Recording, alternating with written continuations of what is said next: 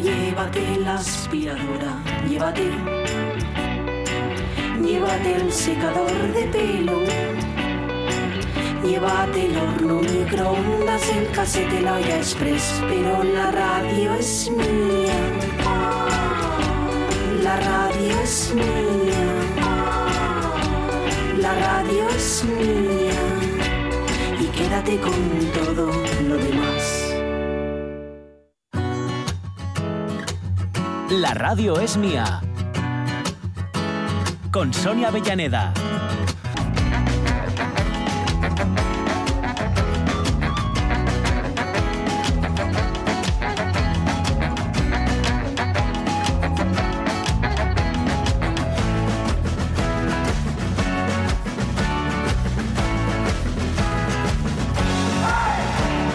Doce y cuarto.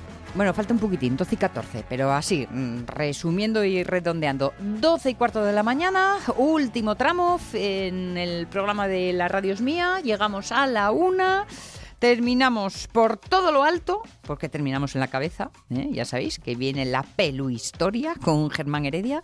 Como todos los martes, tenemos playlist. Vamos a hacer un guiñín a los Everly, probes. Y Brothers, probes. y tenemos que ir hasta el Museo del Pueblo de Asturias, que ya sabéis que lo estamos visitando todas las semanas porque hay tanto, tanto, tanto. Y como esta, este verano habíamos decidido que va, pues no íbamos a hacer así como grandes viajes y tal, que no está la cosa para ello, pues hacemos grandes viajes para adentro. Oye, cuando estuvisteis en la feria, eh, mm, ¿pasasteis por allí o algo? ¿Estuvisteis muy liados? ¿No hubo, hubo ocasión? Mm, un poco aprovechar, pues cuando estuvimos con, con el puerto de Gijón y también con Cogersa, que Sí. estaban dentro de, de un stand, yo sí que eché un ojo por allí y tal. Estuve con los amigos de Iniciativa por Asturiano, Sí. estuve echando un ojo también a, al stand que tiene Uniobi allí. Ah, sí, Vendía sí. mucho merchan y eso, Vale. pero poco ¿Y más, la verdad. ¿Por el más. museo pasasteis por el museo del pueblo? No, No. no, no, no. Es que claro, No, chico, tantas cosas que vas- ver. Sí, pero ahí ya, eh, digamos que vas así un poco con, con prisa y con cosas y tal. y Claro. Esas cosas es mejor siempre verlas, paladearlas con calma. Sí, señor. Entonces, Pues es lo que pensamos hacer ahora en, en la Radio es Mía, en ese contacto habitual, que además hoy nos espera Joaquín López.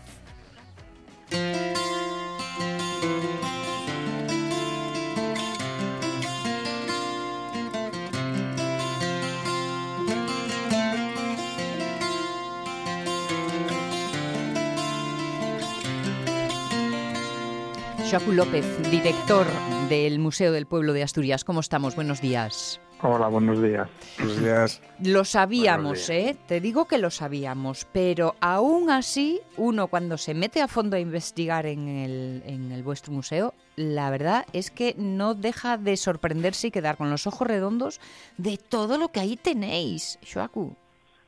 Bueno, tenemos todo lo que lo que va dejando nuestro, lo que vamos dejando nosotros a lo largo de la vida. Sí. Que vamos generando muchas cosas, muchas cosas, muchos testimonios del paso de la gente, claro. Hay, Entonces eso es lo, el Museo de Asturias es reflejo de, de lo que fue la sociedad asturiana, nada más Sí. una, bueno, una pequeña muestra, claro, tenemos que conservarlo todo, pues bueno, pero vamos, es lo, pues esto, la variedad, la diversidad de objetos, de cosas que vamos teniendo es, es nada más que eso, vamos, la, la diversidad y variedad de la sociedad asturiana. Y para no ser eh, solo custodios, que ya estaría bien, pero si no Ujú. también compartir y transmitir, de vez en cuando vais organizando exposiciones así con un leitmotiv, temáticas Sí. que permiten un poco hurgar entre los fondos del museo, ¿no? Sí, sí, vamos. Ahora nosotros ahora- mismo tenemos una... Bueno, hablabais de la feria. Durante la feria, el, el- el pabellón este año del Ayuntamiento de Xixón, Sí. Pues estuvo que era Semelles, ¿eh? una mirada a, a la historia de Gijón a través de las fotografías. Y bueno, la- el 90% de las fotos que se exponían en ese pabellón eran todas del Museo del Pueblo de Asturias. ¿eh? Y además eso siempre tuvo consecuencias porque ahí, a partir de ahí pasó gente y siempre eso hace que, que nos lleguen cosas al museo, ¿eh? gente que de repente descubre, coño, pues si a esta gente le interesan las fotografías antiguas o la fotografía, Sí. nosotros tenemos en casa fotografías, pues le pueden interesar. Y bueno, si nos acaba de entrar un archivo muy interesante, un fotógrafo aficionado de, que era nacido en San Esteban de Pravia, pero bueno, que Ah, sí. residía en, en Oviedo. Sí, sí, Bueno, lo leí el pero otro apar- día.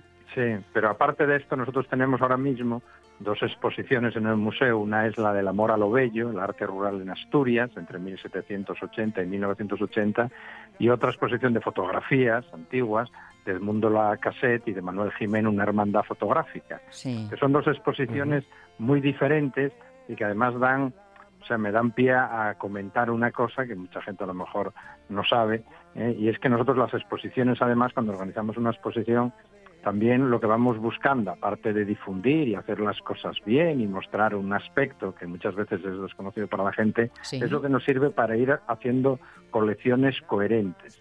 ¿Sabes? Cuando nosotros decidimos hace muchos años hacer una exposición sobre la industria textil en Asturias, también eso nos ayuda a decir, bueno, la industria textil en Asturias tenían estos objetos, estas características, estos elementos, tal, qué es lo que tenemos en el museo y qué es lo que nos falta para hacer una exposición representativa de lo que fue la industria textil en Asturias. Mm. Entonces, cuando sales a buscar ¿eh? materiales, objetos, empiezas a, a llamar a conocidos, ¿eh? sales por los pueblos, te vas enterando y ya sabes, el que, el que busca encuentra. Sí. Y así es como en el Museo del Pueblo de Asturias, en estos últimos pues 29 años, se fueron haciendo colecciones, todo esto que fueron hablando mis compañeros estos días, y bueno, Sí. yo mismo al principio, y la exposición que ahora tenemos de, de- del amor a lo bello, o la anterior que hicimos de cestería, o la de gachapos que hicimos también sobre los recipientes donde se guarda la piedra afilar, o la industria del hierro, o la de asturianos en la cocina,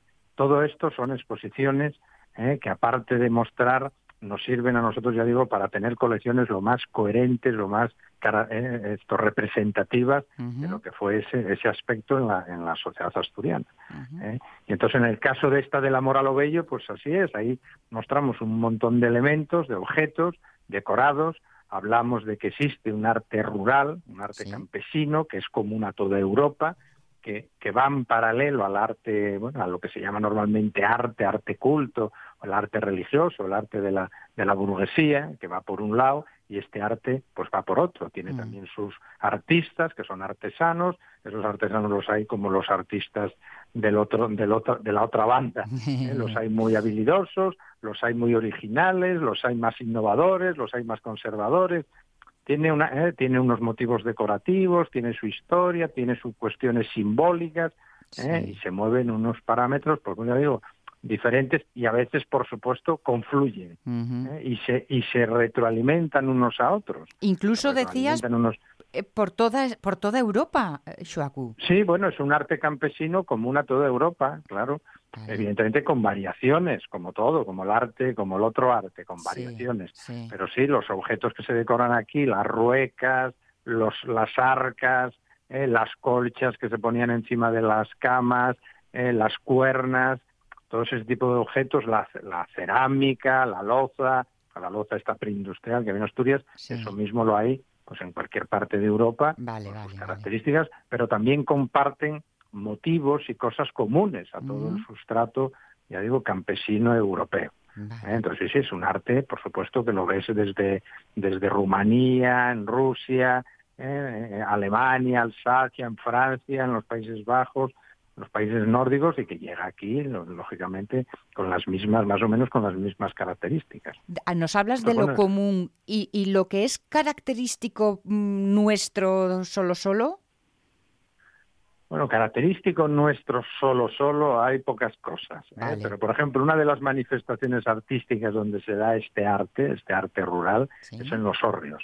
en Ah, los hórreos vale. asturianos y en las paneras, porque es un arte que se aplica. Normalmente este arte es un arte aplicado. Sí. No es un arte, ningún campesino, ningún artesano de estos que estamos hablando hace un objeto solo para decorar, no, son objetos útiles, prácticos. El hórreo, la rueca, la madreña, eh, los gachapos, las espuelas, las sillas de montar, eh, todo esto son las jarras de madera que muchas veces son medidas, todos son objetos útiles, pero que hay una necesidad de embellecerlos. ¿Eh? Porque tú para hacer una jarra de madera o hacer una madreña, no hace falta para usarla, no tienes ningún, vamos, ninguna razón el, el dedicarle tiempo a, a decorar. Sí. Bueno, el horro y la panera eso es una cosa muy, ya sabes, bueno, los hórreos ahora alguien dirá, no, los hay en toda Europa, sí, pero el hórreo nuestro es específico por sus características y ahí sí que hay unas decoraciones aplicadas durante, desde el siglo XV, XVI hasta principios del siglo XX, eh, que eso es una cosa muy específica nuestra. Pero muchos de esos motivos, muchos de esas maneras de concebir esas decoraciones son comunes a cualquier otra zona de Europa. Ya. Sí, claro. ¿Es específico, específico nuestro? Mm.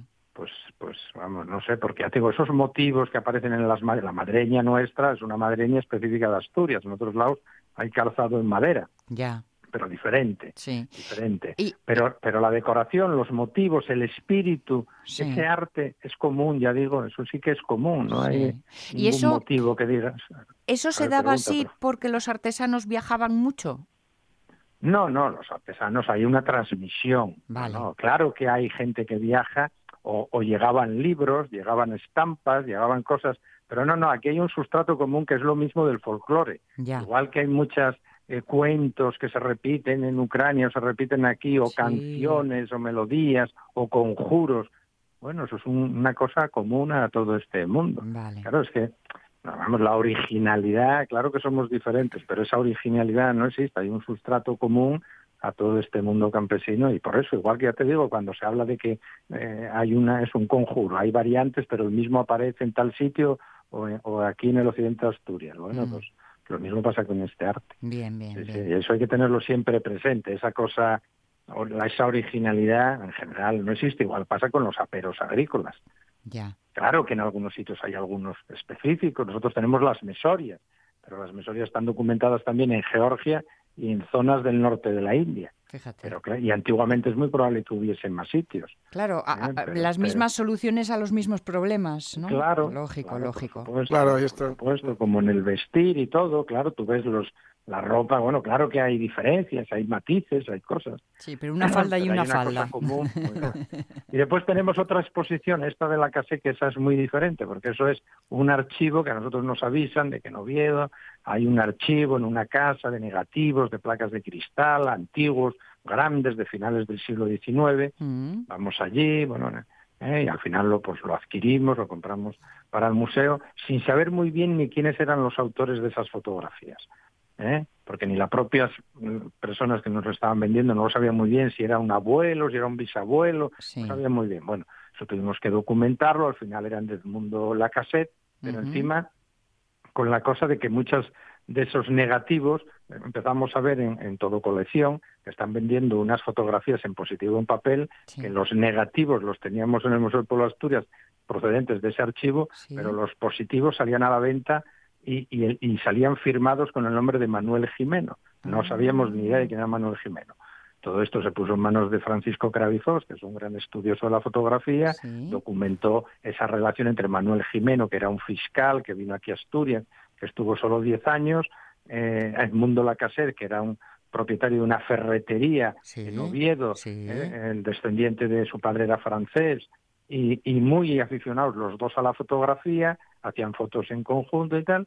Bueno, gente que además salía por ahí, este Manuel Jimeno viajaba por toda Asturias, hacía un tipo de fotografías muy interesantes.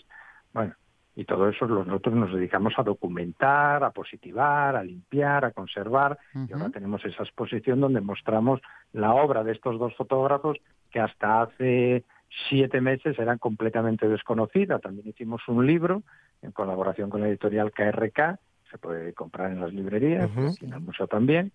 Y bueno, y eso es otra de las maneras que tenemos, bueno, pues de, de cómo llegan esos materiales al museo y todo el proceso de investigación, de conservación, de difusión, que creo que bueno, que es importante que la gente conozca, porque vienes a ver una exposición, que ves ahí 60 fotos, y dices tú, bueno, pues te puede gustar o no gustar, pero lo que tiene que saber la gente es que detrás de eso, bueno, pues hay mucho trabajo de, de Claro, investigación, claro. de documentación, y así, poco a poco, pues es bueno, pues como se fueron haciendo las cosas en este museo en los últimos 30 años, y hombre, yo creo que por lo menos en algunos campos, sobre todo el de la fotografía, Mm. podemos estar satisfechos, vamos, todos, no solo los gijoneses, que al fin y al cabo son los que pagan todo, todo lo que se gasta en este museo, sino en general toda la sociedad asturiana. El, el resto de los asturianos os lo agradecemos con el corazón, eh, con el corazón, ¿eh? Bien calentito.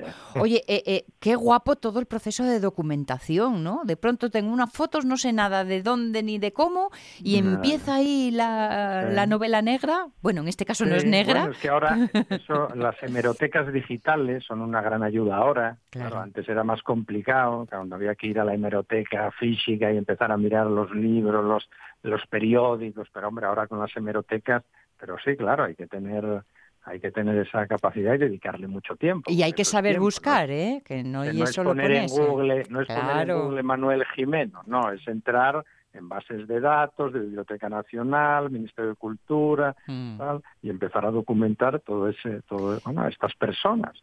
Y claro, y lo que está claro es que Manuel Jiménez pues, tuvieron mucha amistad y cuando él marchó de Asturias, que solo estuvo 10 años, pues dejó sus negativos, sus placas de cristal, se las dejó a su amigo al mundo Lacassette. Sí. Se mezclaron, nadie se acordaba ya de nada, y bueno, nosotros pues fuimos eh, desentrañando todo, todo esto, la autoría, y bueno, sobre todo teniendo ahora, son unas 300 negativos de placa de cristal muy grandes, Qué que van desde 1890 a 1901, por ahí, son 10, 15 años de fotografías, que son bueno. fotos que yo recomiendo mucho ver, porque hay ver retratos que no estás acostumbrado a verlos en Asturias, claro, de dos aficionados que Claro. bueno que estaban muy al día de lo que estaba haciendo en Europa, en la fotografía y, y vamos, son, Eran, son muy eran fotos de vanguardia en su momento, ¿no? Hombre, bueno, por claro, supuesto. claro, es que, claro. Es que todo lo que tenemos en el Museo del Pueblo de Asturias siempre fue vanguardia en algún momento. Sí. Siempre, los objetos, todo, ¿entiendes? Las ollas press, las, los- Sí. los, los, los potes de hierro fundido, cuando se llegaron a finales del siglo XVIII, era vanguardia absoluta. Claro. Siempre reservado primero a clases altas, eh, con poder económico, y, Sí. y eso va bajando siempre a, bueno, pues al, al gran público. vamos. Me hace sí, gracia. sí, aquí todo lo que hay en este museo, todo eh, fue en algún momento de vanguardia absoluta. Me hace gracia cómo lo correctamente pronuncias, lo de la cassette, porque eh, eh, mi infancia obetense era la cacete. Ah, la Bueno, pero lo único que nos queda, los que nos educamos en los institutos en los años 70, dábamos francés, Sí, no inglés, pues por lo menos algo nos queda. algo nos queda. Es poco, pero algo nos queda. Hablando de quedar, ¿cuánto nos queda para disfrutar de estas dos exposiciones? No, bueno, la del arte, el amor a lo bello, ¿eh? Sí. el arte rural en Asturias, esa va a estar hasta hasta junio de o mayo, mayo del Ah. año que viene, va a estar Vale. bastante tiempo. Genial. Y la otra no, la otra queda menos, hasta noviembre estará, Vale. hasta el mes de noviembre, en la que la vamos a, sus- a sustituir, ya anuncio por una exposición dedicada a la fotografía escolar en Asturias. Ah, Vamos a reflexionar sobre la escuela, ¿eh? sobre la enseñanza y sobre, a partir de ahí, el papel que juega la fotografía escolar, mm. que son esos asuntos que aquí, vamos, siempre nos interesaron mucho, porque damos una gran importancia a la educación y a la escuela y a los maestros o maestras. Y, y tenemos muchísimas fotografías desde mil, las más antiguas son de hacia 1860, 70, 70, 1870, Caray. ¿eh? y después las más recientes son pues de hace nada, hace 30, 40 años y vamos a, a ver y bueno, vamos a tener ahí algún gran problema para seleccionar. Ah, tenemos cosas muy interesantes y esas fotos transmiten muy bien, bueno, muchas cosas de lo que fue la enseñanza en. Asturias. hoy ¿eh? cuánto Y la Mapamundi va a salir de fondo. Sí, sí, no, no, esa, esa le teníamos ya, teníamos mucho interés desde hace mucho en hacer esa exposición y ya llegó el momento, ya Muy llegó el momento Muy eh, de hacer estas cosas. Pero bueno, esto por tener la miel en los labios, pero mm, que sepáis que mm, de, de- de forma así cercana, inmediata, tenemos ese amor a lo bello y también las fotografías de la cassette o la cacete para los de La cafete Para los de cierta y edad. Y Manuel Jiménez. y Manuel Jimeno. Joacu López, director del Museo del Pueblo de Asturias. Gracias por todo ese trabajo, Nada, por todo nada. ese esfuerzo y por ser nuestra memoria para siempre. Muy bien. Un besote, Gracias chao, a vosotros. chao, chao. Hala, hasta luego, hasta luego. Las 12 y 32 minutos y antes de que nos tiremos por la playlist del folk, dejadme que haga un repasín. Mira, es que me he encontrado otra noticia con esto de lo de los pueblos y tal, que hoy, es- hoy estamos dedicando un poco el día, ¿no? Un titular, ay, que me aspen si sé en cuál de los tres periódicos, pero bueno, en la prensa asturiana, que dice, no te lleves al gatito.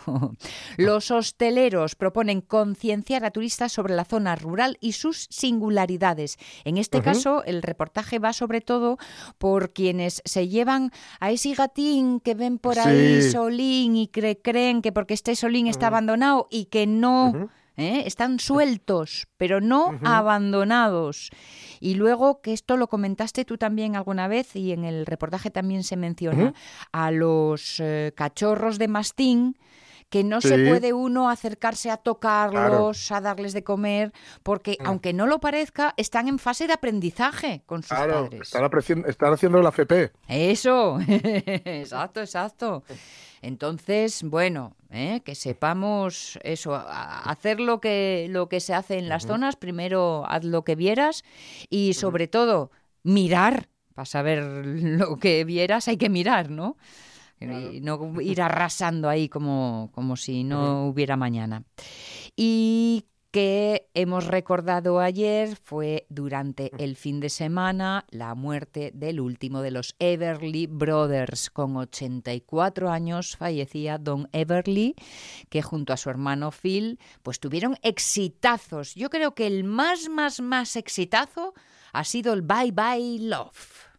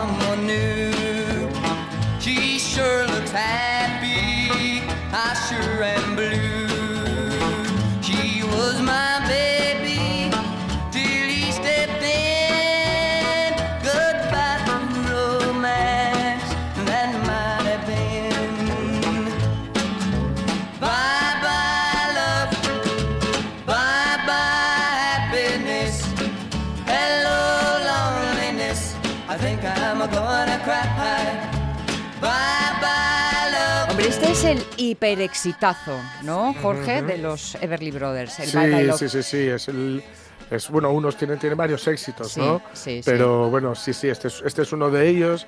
Ya, y, y muestra, digamos que es una muy buena muestra de por qué, bueno, por, por qué, por qué tuvieron tanto éxito, ¿no? Sí. Porque eran unos tipos con unas melodías imbatibles, con una armonía- unas armonías vocales que era una maravilla Mm. y porque sabían, digamos, eh, ser tan festivos, pero también a veces muy melancólicos y, y muy, muy, digamos, pegaditos a eso del amorín romántico y esas cosas. y, y desde luego unos tipos que, se, digamos, estaban con, con un pie en lo que iba a ser el pop y otro en lo que había sido eh, cierto rock and roll tierno. Y, y, bueno, la verdad es que eh, son, son uno de esos grupos legendarios y fundadores de lo que, de lo que luego hemos disfrutado, ¿no? Sí, señor. Bye Bye Love, que podría ser perfectamente un título para una versioteca. ¿eh? Porque Mm, anda sí, que no porque tenido- anda que no hay. Exacto, exacto. Aunque mm, uno de mis temas preferidos de los Everly Brothers, que durante mucho tiempo creí que eran de Simón y Garfunkel, mira tú, a pesar de las diferencias, era este. De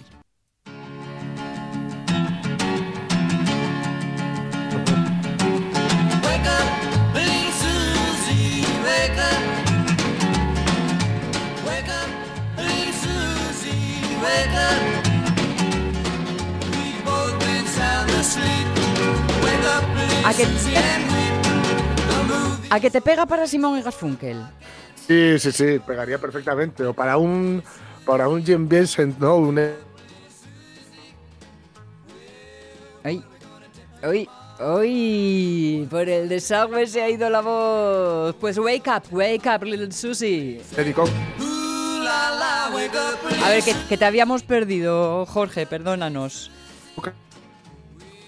Ay, está intermitente, Que ¿eh? digo que, sí, digo que, que, que sí que son unos Simon y Garfunkel, así un poco tipo eh, que podrían haber sido un poco los Simon y Garfunkel de Cecilia, por ejemplo. Sí, ¿no? sí, exacto. Un poco exacto. así muy festivos y tal, ¿no? Eh. Y también pues Jen Vincent o Eddie Cochran, ¿no? También Ajá. podrían o sea, asemejarse, ya digo, por eso tienen ese, ese puntito de, de, mm, del rock and roll, digamos, latente o, o el que estaba echando los dientes, ¿no? y, de- y del, y del pop que estaba por venir, Sí, ¿no? señor. Porque los tipos, las, las melodías, ya digo, son, son absolutamente imbatibles. La forma en la, en la que armonizan las voces, pues em, digamos que también eh, precede un poco a lo que harán luego grupos como, sin ir más lejos, los Beatles, ¿no? Que, que harán un poco este, este mismo rollo. Sí, sí, exacto, exacto.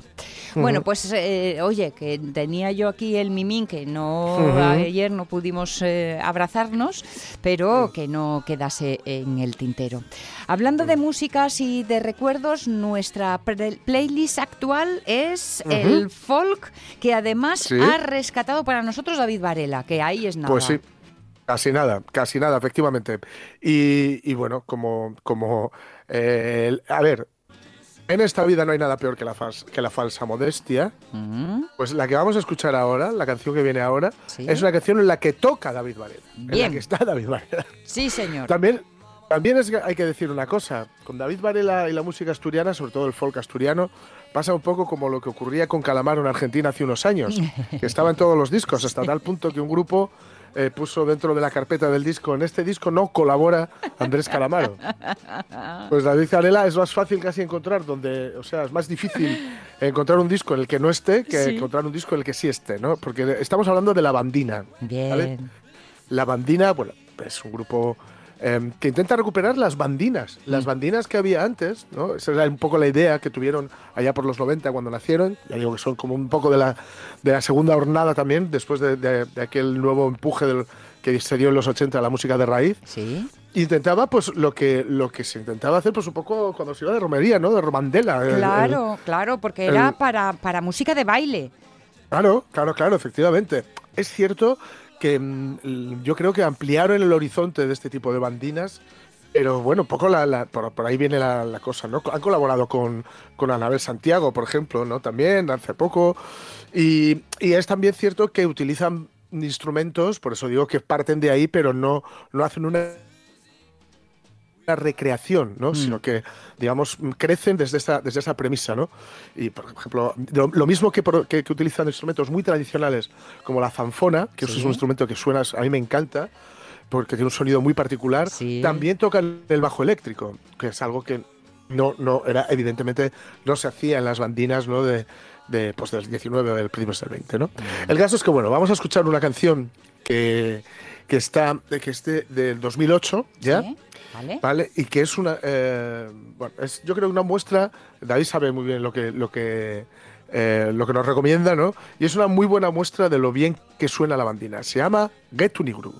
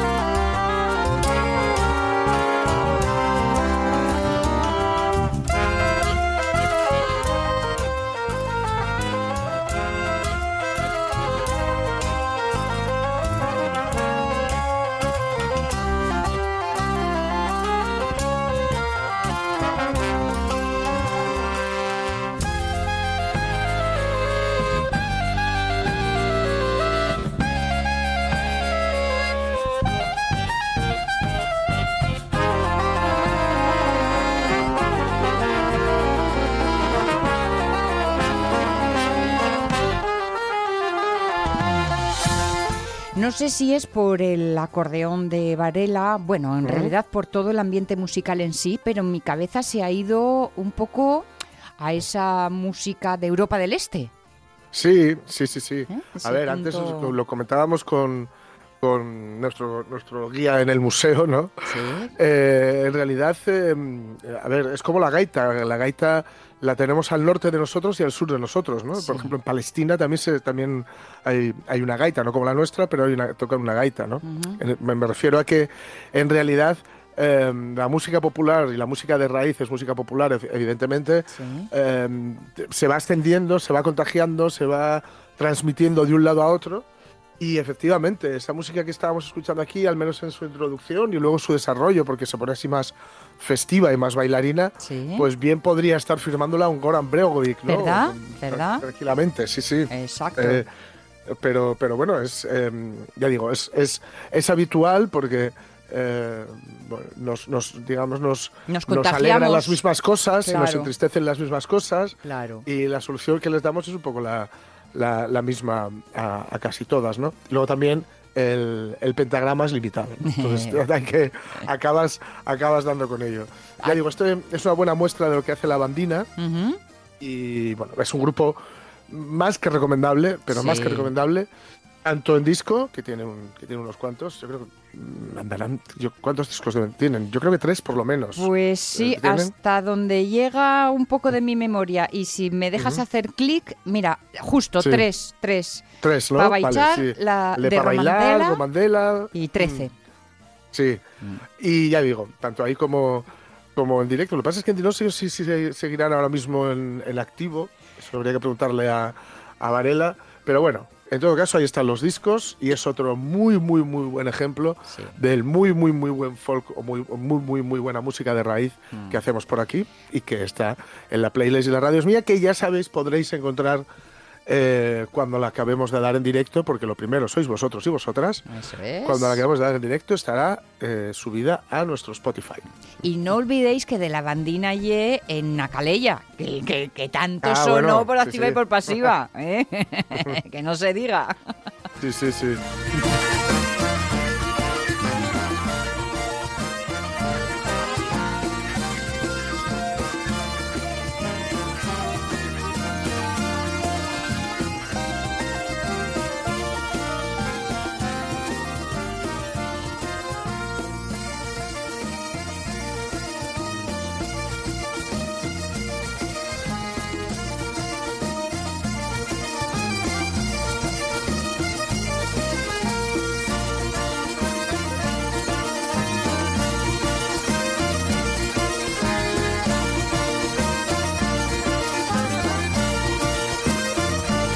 Pues ya tenemos una muesca más en la culata de nuestro revólver musical.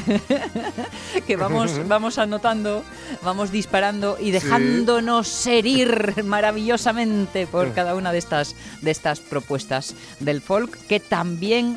También me refiero con N, ¿eh? tan bien sabemos hacer Sí. en Asturias. Las 12 y 46 minutos, liaros la manta a la cabeza. Bueno, no, quitaos la manta de la cabeza, que hay que poner al viento nuestra melena, queridos.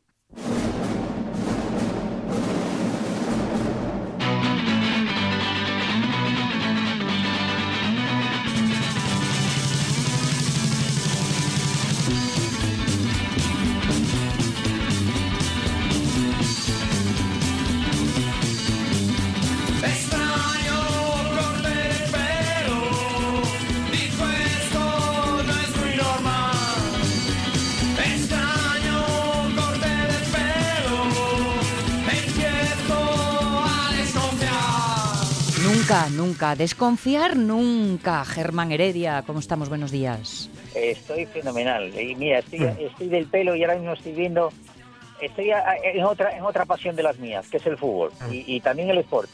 Y entonces también estoy viendo la exposición que hay de fotografías, en, en- bueno, pues en, en lo que es la visita al Molinón y tal. Y Ah. algunas fotografías que ves a los futbolistas con aquellas melenazas. Jolín, Mm. son paisanos de verdad, como decía el otro. Eran otros tiempos, amigo, eran otros tiempos. Otros tiempos, otros tiempos en la que los futbolistas no se dejaban manejar ni por ninguna tendencia extraña, ¿eh? venida de otros mares, ¿eh? era Sí. otra cosa, era otra cosa, era otra cosa. Pero entonces, a ver, déjame que sea cotilla, incluso malvada. ¿Pero qué haces? ¿Que no estás trabajando, alma de cántaro? Eh, bueno, eh, cuestiones personales, como decía el otro. Ah, vale, vale, tuve perdón, que llevar perdón. a un cuñado mío a un sitio y entonces aquí estoy de paso, pues aquí con esta, ese mismo cuñado enseñándole lo que es el, el molino también. Muy bien, Así muy que, bien. nada. Oye, a los que vienen a vernos hay que cuidarlos con todo el cariño que se pueda. Sí, eso es, sí, eso es. Bueno, pues le, le pedimos, le damos las gracias y le pedimos permiso por este ratito que te robamos para nosotros, ¿eh? Por supuesto, por supuesto. Aquí me dejaron la sala de prensa del molino, así que sin problemas, nada. Caray, bueno, estás, estás como los grandes y los buenos. Hombre, hombre, estoy enchufado aquí en el molino, hombre. Oye, llevo, llevo una mañana musical escuchándoos y, y como no podía ser de otra manera, ya estando Jorge ahí, que Sí. es un sabiondo eh, de, de todo lo musical, eh, pues pues yo creo que te dije, ah, eh, Sonia, una Sí. canción que me tenéis que poner. Sí. ¿La tenéis por ahí? ¿Quieres que empecemos con ella? Venga, empezamos con ella. Sí, Dispara, sí. Pablo.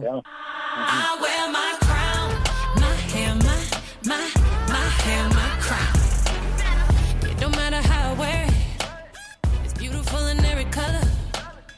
Long, short, straight or color. I love what I see in the mirror, yeah, yeah. There's no other way I'd rather be. Confidence is all I Vale. see. Necesitamos unas cuantas pistas. Sí, bueno, eh, vamos a ver, hace dos años se hizo una Dove, que es, como sabéis muchos de vosotros o de las oyentes sobre todo, que es una marca de, bueno, pues que utiliza jabones y champús, etcétera, etcétera, hizo una encuesta entre mujeres, ¿no? A ver qué, qué importancia tenía para ellas eh, el cabello. Ajá. Y en aquella encuesta se decía que el 65% era una herramienta de expresión. Yo creo que particularmente, y entre comillas, a Germán Heredia eso le parece muy poco, el 65%. Yo creo que es el 99% de la gente, el cabello es su herramienta de expresión. Me da lo mismo que tenga o no tenga pelo, que sea rubia o morena, que tenga el pelo corto o no lo tenga, que tenga rastas, porque cada uno se expresa, eh, como bien decía el psicosteta Ramiro, como sabéis, Sí. es una expresión de nosotros mismos, es una prolongación de nuestra personalidad. Eso es verdad. Y- Yo no sé si, si hay intención en esa respuesta, es decir, que me preocupo del cabello para expresarme. Ahora, ocúpeste o no te ocupes, que cuenta de ti, Ujú. eso es fijo. Claro, claro. Y, y- y en esa misma cuenta decía que la mitad piensa que su pelo es una fuente de inseguridad. ¿Ah, y eso sí? también es cierto. Claro, porque eh, cualquier mujer o cualquier hombre que se encuentre mal con su cabello Mm. es sale inseguro de, de su casa. Y yo con y- estos y- pelos. Y tú con estos pelos, o, Mm. o- o imagínate ese espejo traicionero hay en los ascensores. Mm. Deberíamos de quitarlo, porque Sí. deberíamos de quitarlo el, el espejo en los ascensores. Que encima que tiene una luz tenue, horrorosa, pues todavía se ve uno mal en ese espejo. Hay que quitar eso. Sí, Bueno, sí. a, a lo que voy. Esta encuesta está hecha a propósito porque en Estados Unidos había, eh, como quien dice, pues un poco de, de acoso escolar con los cabellos y la forma de poner eh, las chicas, sobre todo, eh, chicos, por supuesto, cómo llevaban el pelo al colegio. Ah. sobre todo la gente afro Sí. o la gente que llevaba el pelo de colores, etcétera, etcétera, pues hacían burla burla de ellos. Ah. Entonces Kelly Rowland, eh, Dove y Kelly Rowland, pues le, le- le- le invitaron a hacer una creación eh, de, de la música, ¿no? Y, y en ese estribillo lo dice, eh, pues claramente, ¿eh? para que la mujer eh, y el hombre se sienta eh, orgulloso del cabello que lleva. Y por eso en el estribillo dice algo así como, mi pelo es mi corona. Sí. Eh, y, y me importa cómo lo use yo. Sí. Y es hermoso en todos los colores, sea corto, sea liso, sea recto o rizado. Y me encanta lo que creo y lo que veo en el espejo. Quiero decir que con esto el pelo es tan importante, como bien sabéis los dos, que realmente eh, no solamente hay ese acoso escolar con las gafotas y estas cosas que se dicen a los críos cuando somos muy crueles siendo de pequeños, Sí, sino que también esas niñas que tienen el pelo muy rizado, sí. o que tienen el pelo pelirrojo, o que tienen el pelo de, no sé, de lo que sea, eh, pues tanto los profesores, que también algún profesor, y también sobre todo los pequeños, ¿no? Nos metemos con ese tipo de, sí. de personas. Claro, es que estaba, que que estaba pensando en el rizo del, del pelo afro, ¿no? Que, Sí. claro, todo el mundo le gusta lo que no tiene. Entonces yo veo Claro. rizos y digo, ay, qué guapo, qué tal, con ese volumen, esa cosa. Pero has mencionado, por ejemplo, los pelirrojos. Mira, no pensaba en ellos, que también suele haber, haber bromas ¿eh? Muchísimas, sí. muchísimas. Hay- mira, hay una actriz que es Viola Davis, que es una, hay, hay una serie que trae viudas, ¿no? En, viudas en Estados Unidos, que después de 25 años, imaginaros, ¿eh? Lo que es poner una peluca durante 25 años para la serie, porque casi la obligaban a ponerla. Ah. Y solamente empezó a salir hace un año con sin trabajar con, sin, sin la peluca, sea, Sí. trabajando con su pelo. Sí. Incluso, acordaros de Naomi Campbell, Naomi Campbell terminó casi siendo calva por culpa de los rizados que se hacía Es y actualmente pues lleva su rizo al aire y de una manera pues un poco eh, pues a su aire natural Sí. como debíamos decirlo y hay otra hay otra y recuerdo yo recuerdo a una actriz que, que llevó a los tribunales a la revista Gracia creo que es se llamaba Lupita o, o John o no sé cómo se llama porque eh, la fotografía que le hicieron la, la pues hicieron Photoshop con ella y le quitaron y alisaron el pelo que, que tenían las fotografías. Por cierto, me gusta mucho más con su pelo natural en la foto como salió después que con que sin él. Ya. En fin, estas son las ideas de personalización de, de cada uno que debemos de tener en cuenta que, que debemos de conformarnos muchas veces con el pelo que tenemos y sobre todo no avergonzarnos del pelo Sí. natural que nuestra madre nos heredó, o Ujú. nuestro padre. In- incluso déjame que vaya un, un pasín más allá del nuestro no pelo. Y no estoy pensando solo en el hecho de ser calvos, que bueno, esta es una realidad, sino el hecho de ser calvos a lo mejor de forma circunstancial, bueno, pues cuando una medicación te deja sin pelo, ¿no? Exactamente. O cualquier, es. o, o- o un, un momento de situación nerviosa que te cae, o tal. Quiero decir que, o, o, en fin, que hay, puede haber Sí, muchas sí. circunstancias. Muchas circunstancias. En fin, el caso es que, oye Jorge, y ya pasando un poco, Sí. digo, un poco a, la parte más lúdica, ¿eh? hay, hay canciones que son como muy, eh, eh, no digo micromachismos, pero son graciosas, ¿vale? Y aunque parezca mal decirlo, por ejemplo, a ver, La oreja de bongo tiene un título que se Ujú. llama Tu pelo. Tu pelo, Hay una canción de La oreja de Van Gogh que dice Tu pelo. ni idea. Resulta que he buscado la canción, no sé qué, y, y lo de tu pelo nada más que aparece una vez en todas las estrofas, en todas las estrofas. Digo yo, ¿y qué diablos pinta en la oreja un pelo? Pues hombre, pues resulta que había un pelo que, pues vale, pues vale, pero un pelo, ¿qué pinta en una canción? Pues no lo sé, pero para Tini, por ejemplo, que tiene una canción muy hortera, que se llama Suéltate el pelo, ¿eh? algo así como Suéltate el pelo para que brille más que el cielo, y para que brille como una Ujú. estrella en el cielo. Es una canción absolutamente hortera. Os aconsejo que veáis el, el- el videoclip para que veáis qué importancia tiene el pelo para esta chica. O para Farruko, que no es Farruquito, ¿eh? Que no es Farruquito. Que dice otro título de, de una canción que dice, te suelto el pelo.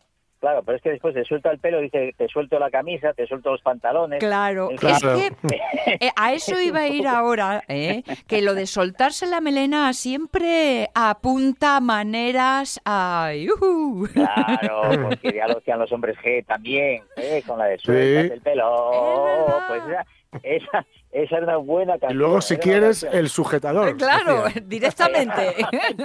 Exactamente. Y ya, para que veáis la importancia que tiene el pelo en la música española, pero ya la semana que viene traeré la, la inglesa también o la norteamericana, que también lo tiene, la- tiene la suya, Sí. ¿por qué Sabina tiene una canción que dice La rubia de la cuarta fila? Mm. Habría que preguntarle a Sabina, ¿por qué Bueno. tiene que ser rubia? ¿O qué es que estando ahí en el escenario ve una rubia ahí fosforescente para que salga de su pensamiento y le haga una canción para ella? Creo, creo que sí que tiene que Sí. ver por- con eh, que es una me- me- me- mm, estoy un poco fabulando ¿eh? o, o tal vez Sí, esté fabulando sí. mejor dicho pero Sí. creo que tiene que ver con una película que se, que se llama AC, eh, que es una eh, comedia así un poco chorras con Santiago Segura y Florentino Sí. eh, Fernández. Mm, y que se enamoran de una actriz mexicana, bueno, se, se enamora eh, el, el personaje que interpreta Santiago Segura de una actriz mexicana que no recuerdo su nombre, pero que es rubia y que entonces van el, un poco todo el, el bueno la- Sí. la- el éxtasis de la película o el, el momento culmen de la película es cuando van a un concierto de Sabina y ella Sí. es rubia y canta Sabina la rubia de la cuarta fila. de la cuarta fila. Vale, es la Sí, importancia creo que va por ahí la cosa. ¿eh? La Vale. importancia- y, y hay otro cantante que se llama Sumo, que no sé si era un cantante, pero bueno, es que lo, lo averigué por, Gu- por Google, que ese ya tiene un, ya va más directo al título, porque dice La rubia tarada. Vaya hombre. Vaya. Eh, a ver, a ver, a- vamos a- un poco con más cuidado. Vamos a ver. ¿Por qué tiene que ser una rubia tarara? ¿O por qué una rubia tiene que ser ese, ese espasmo que les da a todos por poner a una rubia como un poco extraña? Pues no, señor. Hay rubias extraordinarias y no tiene por qué. Y yo creo que esto es una ofensa para las mujeres que tienen el pelo rubio. Sí, No, no, no debería ser así. No ser- imagínate si encima de no tenerlo vas y te lo pones. Es ya como el recolmo, ¿no? Aquí servidora. Bueno, pero lo tuyo casi es natural, ¿eh? Ya, ¿eh? Lo tuyo vas consiguiendo un color natural así arrubiado. Eso no, no, no. Es, hay, hay cosas que van muy naturales. Oye, Jorge, hay una canción de The Who Mm. que creo que también se llama algo así como Cut My Hair, ¿no? Algo así, ¿no? Una, ¿Cómo, cómo? Es que no una, entendí bien. canción de, con- una canción de The Who Sí. que, que- Sí. que el título es Cut My Hair. O sea, Córtame el pelo. Ah, de Cat Maher, sí, sí, sí. Exactamente. Corta, córtame el pelo, algo así. Eh, bueno. sí, eso tenía que ver, claro, con, con- porque era, ya sabéis, el, el Los pelo como muestra de rebeldía, ¿no? Claro. Exactamente, exactamente. Lo, lo digo porque ya sé que la traducción es muy literal y es mucho mejor escucharla en inglés y que te la van a traducir en inglés, pero es muy gracioso porque también va eh, eh, diciendo en esa canción la importancia que le da el cabello lo mismo que a su forma de vestir, lo que tú estás diciendo ahora mismo, Jorge. que es Claro. muy, muy importante llevar una consonancia tanto en el vestir, tanto en el cabello que yo Claro. creo que hace en la feria de muestras hablasteis con un diseñador eh, y no sé si era con Pachi, estabas tú Jorge también en la importancia de ver los vestidos de novia junto con el, el- el peinado, ¿no? Peinado. Cómo- Sí. exactamente, las dos cosas cómo pueden unificarse ¿eh? y ir unidas, Ah. e ir unidas con, con, con ello. En fin, Mantén la tijera en ristre, ¿eh? que si quieres seguir cortando pelo tendrá que ser la semana que viene, ya te lo digo. ¿eh? muy bien. Pero hablando de pelo y de música, hasta un musical entero. o sea que. ¿eh? con los de Ger. Germán Heredia, Oye, orgullosos. ¿eh? de lo que el pelo nos cuenta. Gracias a ti por contarnos A tantas cosas todas las semanas. Venga, un besito. Gracias. Sí. Gracias. Pablo de la Cal, eh, Jorge Alonso, que llega al final, chicos. ¿Volvéis mañana? Sí. Pues nos Sí, vemos, sí. nos oímos.